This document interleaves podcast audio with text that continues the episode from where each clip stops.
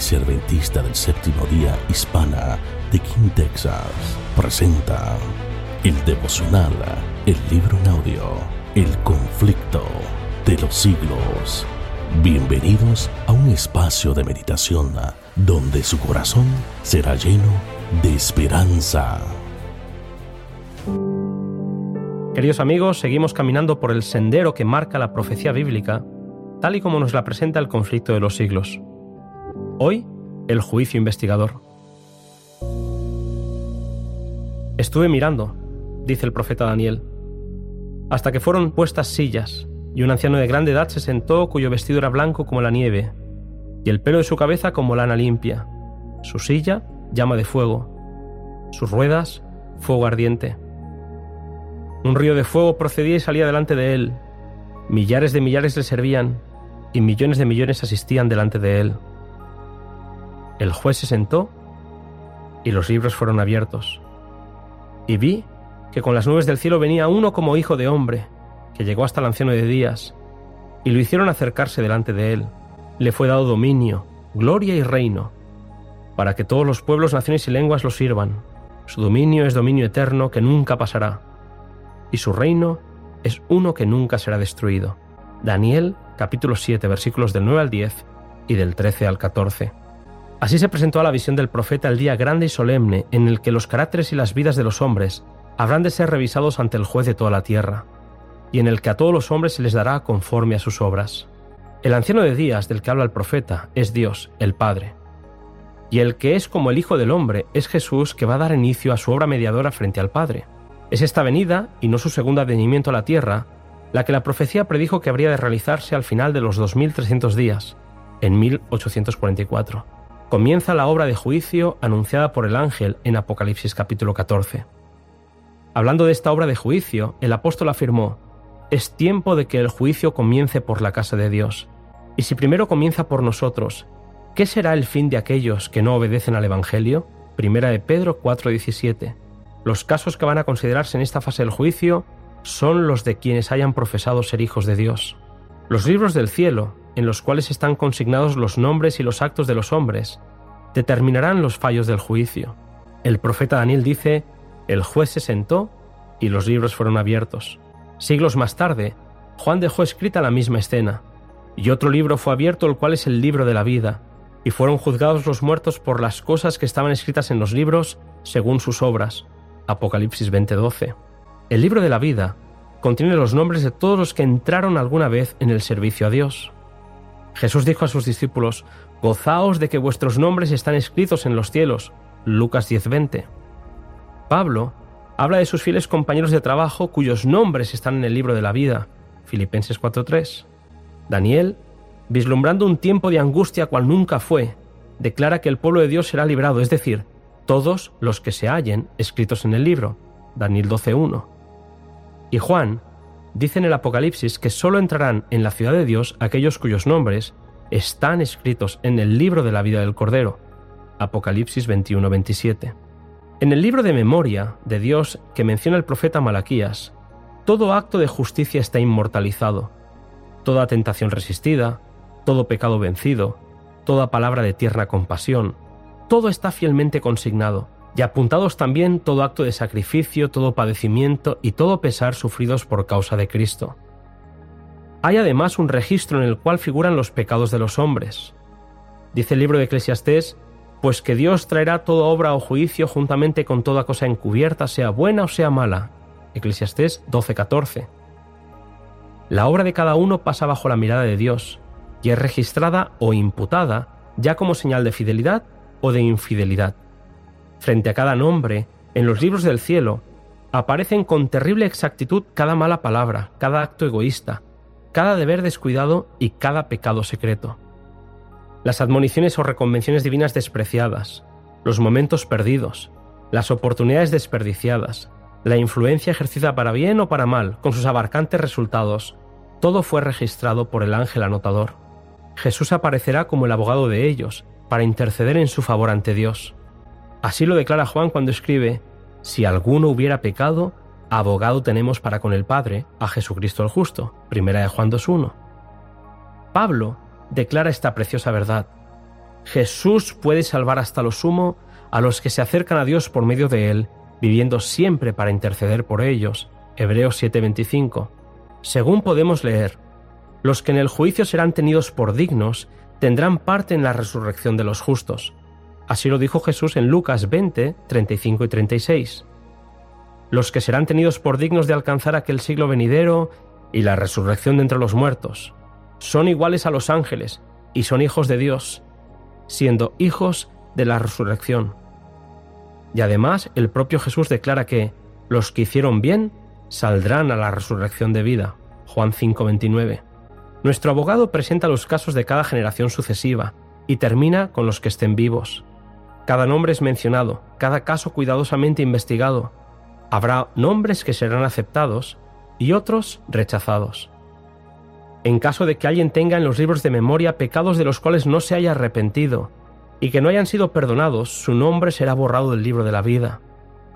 El Señor declaró a Moisés, Al que haya pecado contra mí, a éste borraré de mi libro. Éxodo 32-33.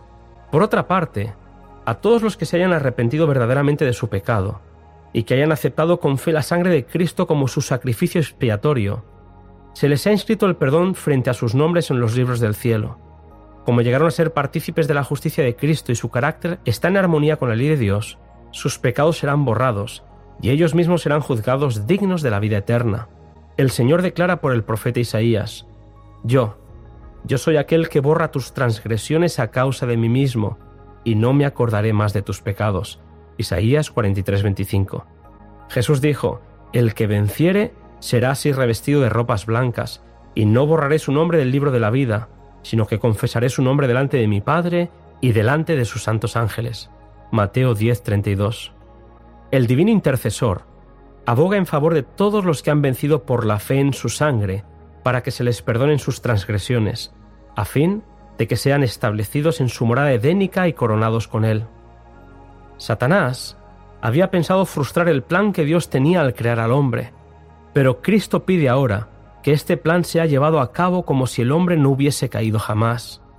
Pide para su pueblo no solo el perdón y la justificación plenos y completos, sino además participación en su gloria y un asiento en su trono. Mientras Jesús intercede por los súbditos de su gracia, Satanás los acusa ante Dios como transgresores. El gran seductor procuró arrastrarlos al escepticismo, hacerles perder la confianza en Dios, separarse de su amor y transgredir su ley. Ahora, Él señala la historia de sus vidas, los defectos de su carácter, la falta de semejanza con Cristo, lo que deshonró a su Redentor, todos los pecados que les indujo a cometer, y a causa de esto los reclama como sus súbditos.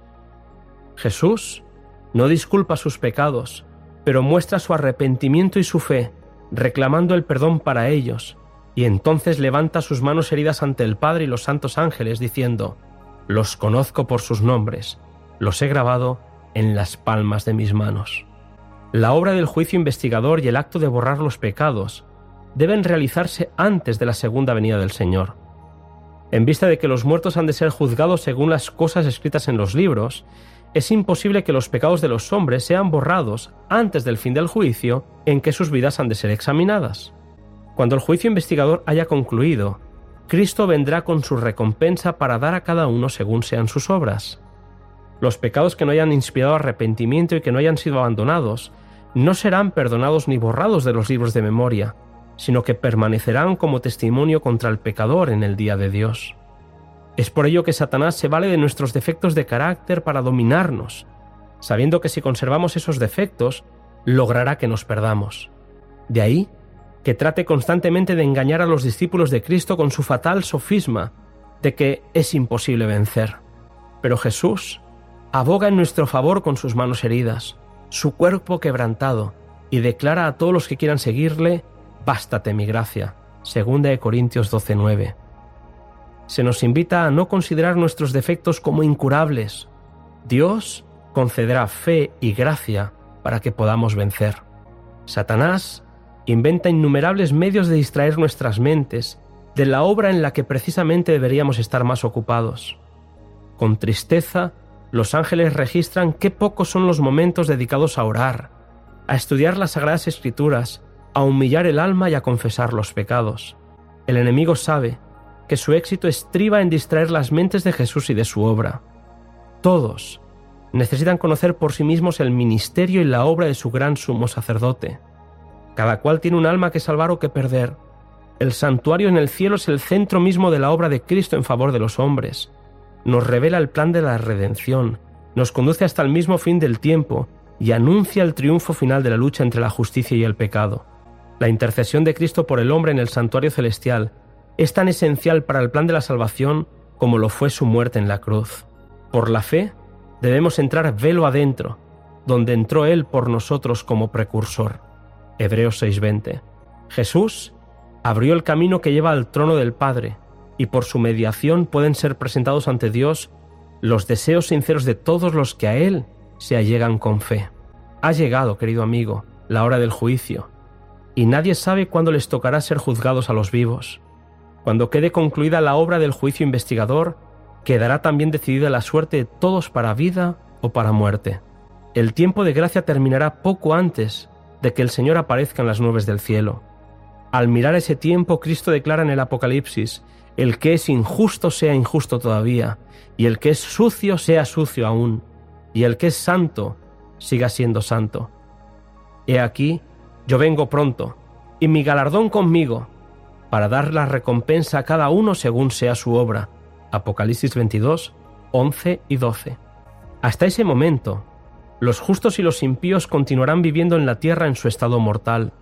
Los hombres seguirán plantando y edificando, comiendo y bebiendo, inconscientes todos ellos de que la decisión final e irrevocable ha sido pronunciada en el santuario celestial.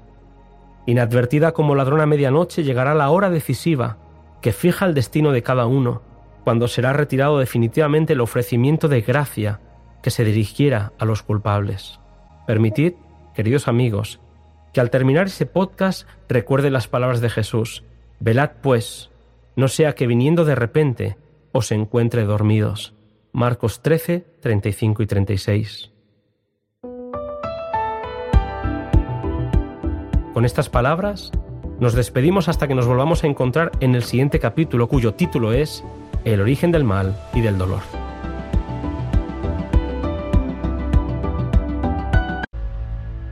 Esperemos que esta reflexión haya sido de bendición a sus vidas. Te invitamos a que compartas esta meditación y que se suscriban a nuestro canal. Para más información, visite www.kinhsda.org.